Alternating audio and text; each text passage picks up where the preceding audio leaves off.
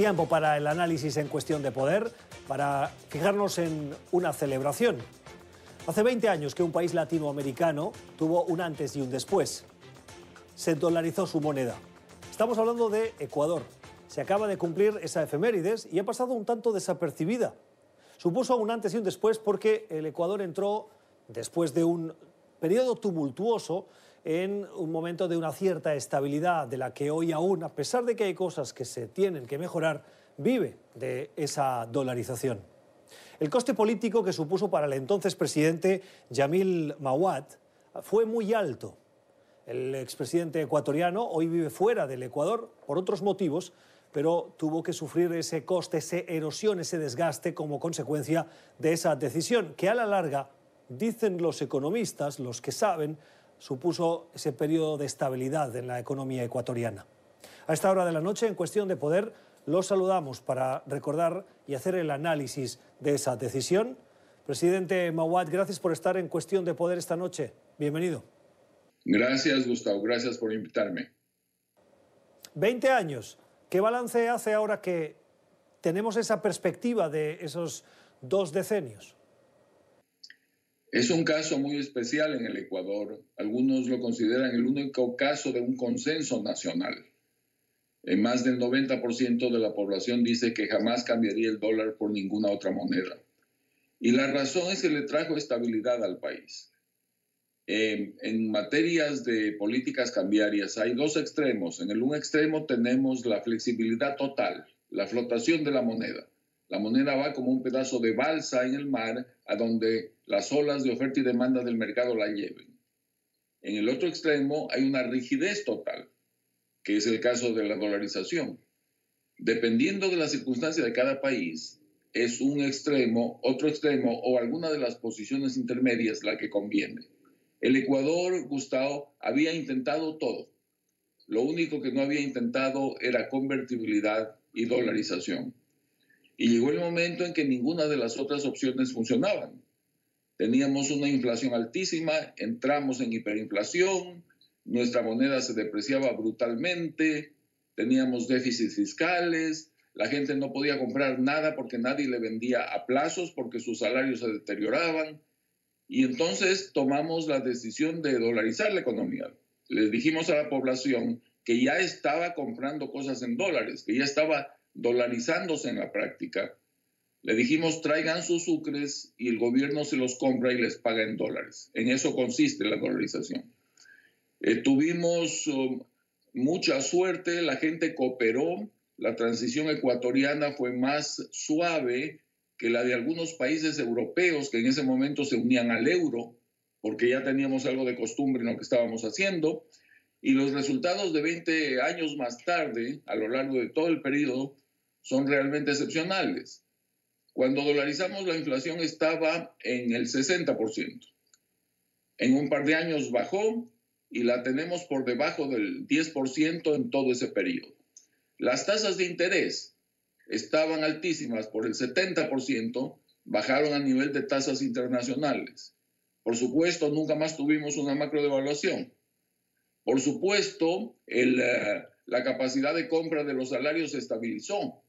Y entonces el Ecuador es ahora un país de clase media, cuando antes era un país donde la mayoría de la población era pobre. Claro, ¿qué le dice usted a todos los que eh, sufrieron esa dolarización en el sentido de que vieron encarecida su coste de vida, eh, tuvieron que cerrar empresas? Tengo un dato aquí que nos llamaba la atención. La Superintendencia de Compañías, Valores y Seguros explicó que el cierre de empresas se incrementó en el año 2000 en un 70%. Ya, lo que pasa es que hay que tener cuidado para no eh, confundir la causa del problema con la solución del problema o el origen del problema con los efectos del problema. Con esa inflación que yo describo, había una inflación reprimida que por supuesto iba a correr durante el año 2000. La dolarización lo que hace es poner un punto final a los problemas y convierte al Ecuador en una economía mucho más estable. Pero algunos problemas que venían desde antes, por supuesto, se sufren. La mayor prueba de eso es que el dólar, cuando nosotros dolarizamos, ya estaba en la calle, en el mercado libre, a 25 mil sucres, que fue la paridad que escogimos para dolarizar. Es decir, si no dolarizábamos, el mismo efecto de 25 mil sucres por dólares, y sin duda, mucho más que eso, hubiera entrado a funcionar. O sea, la dolarización fue la solución al problema, no la causa del problema. Usted mencionaba la Unión Europea. Yo recuerdo el proceso de unificación de moneda en la Unión Europea y cuando le tocó el turno al Reino Unido, eso fue un debate nacional porque eh, la lira esterlina es un elemento de orgullo, de orgullo nacional. ¿Siente que el Ecuador perdió uno de los elementos que lo definen como nación, como pueden ser las fronteras, la bandera, en ese caso la moneda propia? Todo país escoge en qué, en qué basar su, identidad nacional. Y usted ha señalado algunos marcadores de identidad. Todos esos marcadores forman parte de una narrativa nacional. Cada país se explica a sí mismo y explica su rol en el mundo y lo cuenta al resto en base a una narrativa. Entonces, para todos era un dolor grande sacrificar nuestra moneda. Por supuesto, eso era un costo, así es. De otro lado, el costo de vida y la situación de empobrecimiento general de todo el mundo era enorme. Entonces llega un momento en que el dolor es tan grande, el dolor de la inflación, el dolor de la devaluación, el dolor del cierre de empresas, de pérdida de empleos, que las personas dicen al gobernante de turno, por favor, córteme la inflación, páreme la depreciación monetaria, genéreme estabilidad para que volvamos a crecer y vamos a pagar el precio que tengamos que pagar para conseguir eso. Y eso se produjo. Cuando usted tiene una economía más o menos estable, funcionando, como en el caso de las economías europeas, no llegan al nivel de desesperación y de crisis en las cuales el Ecuador tuvo que tomar su decisión. Están funcionando normalmente, con altos y bajos, pero dentro de un rango que es conocido como parte de la vida normal de un país hablando de los problemas del país, problemas económicos, las desigualdades. No sé si en algo influyó o no la reciente crisis que sacó a la calle a cientos, a miles de ecuatorianos en contra de decisiones gubernamentales que requerían de ciertos ajustes para garantizar eh, una estabilidad económica. ¿Cree que eh, la dolarización contribuyó a ese malestar y a esas desigualdades de las que protestan los ecuatorianos o precisamente evitó que fueran aún mayores? Lo evitó. Todos los estudios que se publican, Gustavo, lo que dicen es que la gente más pobre del país, como ya lo dije, pasó de un nivel de pobreza a un nivel de, no todos, pero una buena mayoría, a clase media. Sus salarios se estabilizaron, se convirtieron en sujetos de crédito, ahora pueden comprar electrodomésticos, carros, casas, a préstamos de 2, 3, 5 años, 15 años, antes no eran sujetos de crédito, porque como el salario caía por la inflación altísima, lo que ganaban en enero era mucho más alto que lo que ganaban en diciembre del mismo año. Entonces la gente no les vendía plazos porque decían no va a tener con qué pagar, con qué pagar usted, perdón. Ahora el salario está estable, entonces han logrado mejorar por esa vía. Lo que pasa es que cualquier sistema, y la dolarización en eso no es distinto de otros, tiene requisitos, tiene reglas de juego, tiene normas de comportamiento. No se puede tomar en un país unos déficits fiscales extremos, como ocurrió en el Ecuador en la década anterior, con unas eh, deudas externas inmensas, porque eso es ponerle una bomba de tiempo a la dolarización.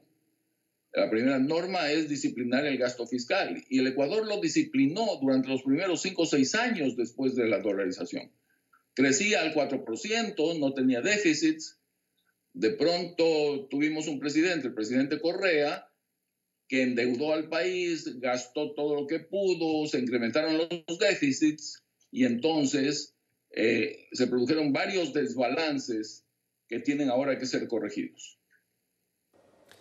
Precisamente eh, la decisión que tomó el gobierno de Lenín Moreno frente a esas protestas fue la de, en cierta manera, dar marcha atrás y abrir un proceso de diálogo para no ajustarse a ese proceso de recorte del gasto público para garantizar unas finanzas equilibradas.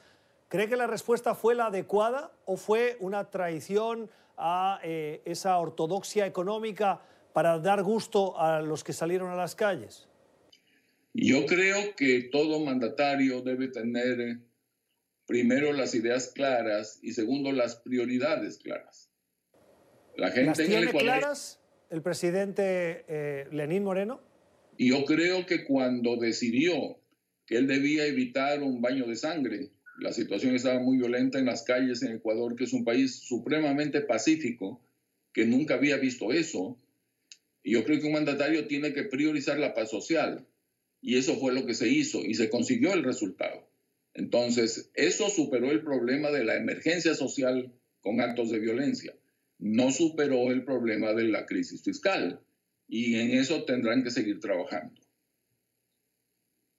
¿Cree que esa violencia venía inducida por otros intereses que no eran la protesta ciudadana, intereses externos de desestabilización, eh, que podían tener detrás, como ha dicho el mismo gobierno, eh, la rivalidad con el anterior presidente Rafael Correa o con intereses del chavismo de Venezuela para desestabilizar e influir en el Ecuador? Bueno, yo creo que en un movimiento de estos siempre hay varios elementos de diferente tipo. El gobierno logró identificar la presencia de algunas personas, extranjeros, a quienes calificó de agitadores y los sacó del país. Entonces encontraron que eso existía. Además, había un ambiente de protesta por las medidas que a nadie le gusta que le suban las cosas, peor los combustibles. Entonces, yo creo que hay un caldo de cultivo porque la gente se siente herida cuando hay un ajuste, pero al mismo tiempo hay agitadores profesionales con intereses muy claros que se meten con la población y que muchas veces lo que buscan es simplemente desestabilizar. Para terminar, usted es expresidente, como también lo es Rafael Correa, pero su respuesta frente a las crisis que ha, sufrido, ha visto el Ecuador ha sido distinta. ¿Usted qué consejo le da, qué le pediría a Rafael Correa para que ocupe el lugar de expresidente? Es muy difícil dar consejos y peor cuando no los piden, Gustavo. Esa es una, una norma del Pero yo se los estoy pidiendo. Ya, pero usted me los pide.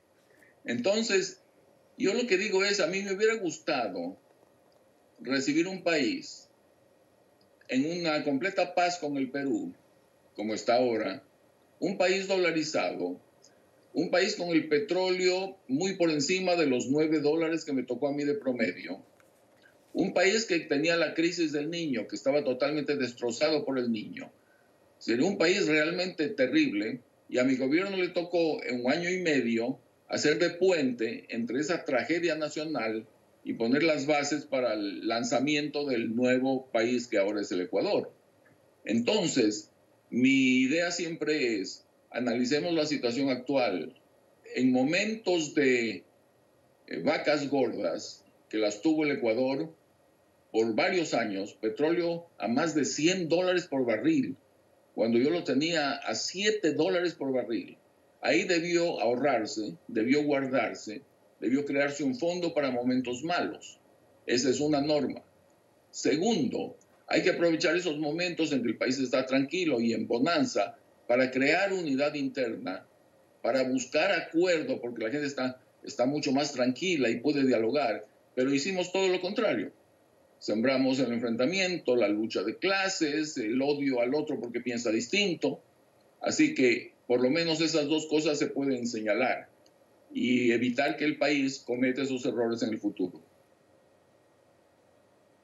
Es el expresidente de Ecuador, Yamil Mawat, en la celebración de estos 20 años que, como decíamos al principio, han pasado desapercibidos, pero que supusieron ese antes y después en la situación de las finanzas públicas del Ecuador y en el país en general. Señor expresidente Mawat, gracias por haber estado con nosotros. Feliz noche. Igual para usted, muchas gracias.